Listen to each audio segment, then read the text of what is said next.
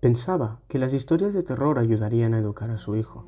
Siendo el padre soltero, no le era tarea fácil, así que recurría normalmente a historias de miedo con una moraleja. Un día le dijo a su hijo que iba a contar una historia. El niño ya estaba acostumbrado a brujas y fantasmas, estaba insensibilizado a ese tipo de cuentos. Aún así, el padre le contó la historia. Héctor era un niño que siempre que tenía un rato libre jugaba videojuegos en línea. De este modo fue como conoció a un jugador llamado Oscar. Rápidamente se hicieron amigos y Héctor ayudó mucho a su amigo a subir de nivel. Oscar, como agradecimiento, quiso hacerle un regalo, así que le pidió su dirección para enviárselo. Héctor se preocupó rápidamente por haberle dado su dirección a una persona que nunca había visto en la vida real.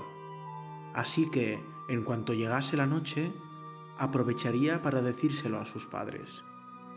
Se puso en la cama y esperó a que sus padres vinieran a decirle buenas noches. La casa estaba tranquila.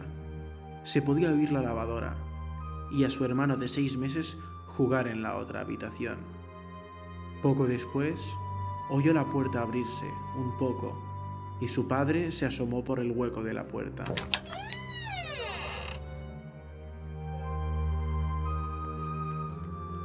Le explicó lo que había hecho, pero notó que su padre estaba distinto y que no abría la boca al hablar. El niño, nervioso, preguntó si estaba su madre. Justo debajo de la cara del padre aparece la de la madre.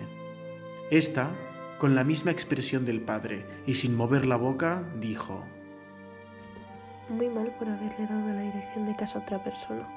Oscar justo al entrar nos mató y nos decapitó. Después de oír eso, la cabeza de los padres se cayeron. De un golpe entró Oscar con un cuchillo. Le dedicó mucho tiempo a Héctor. Cada grito de dolor era música para sus oídos. Finalmente, después de dos horas, le cortó la cabeza.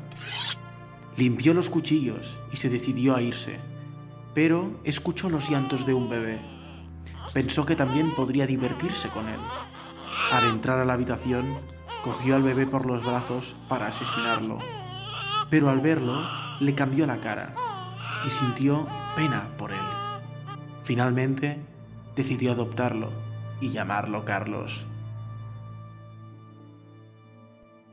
Después de acabar la historia de miedo, el padre acarició a su hijo y le dijo, ¿Verdad que nunca le darás la dirección de casa a un desconocido, Carlos?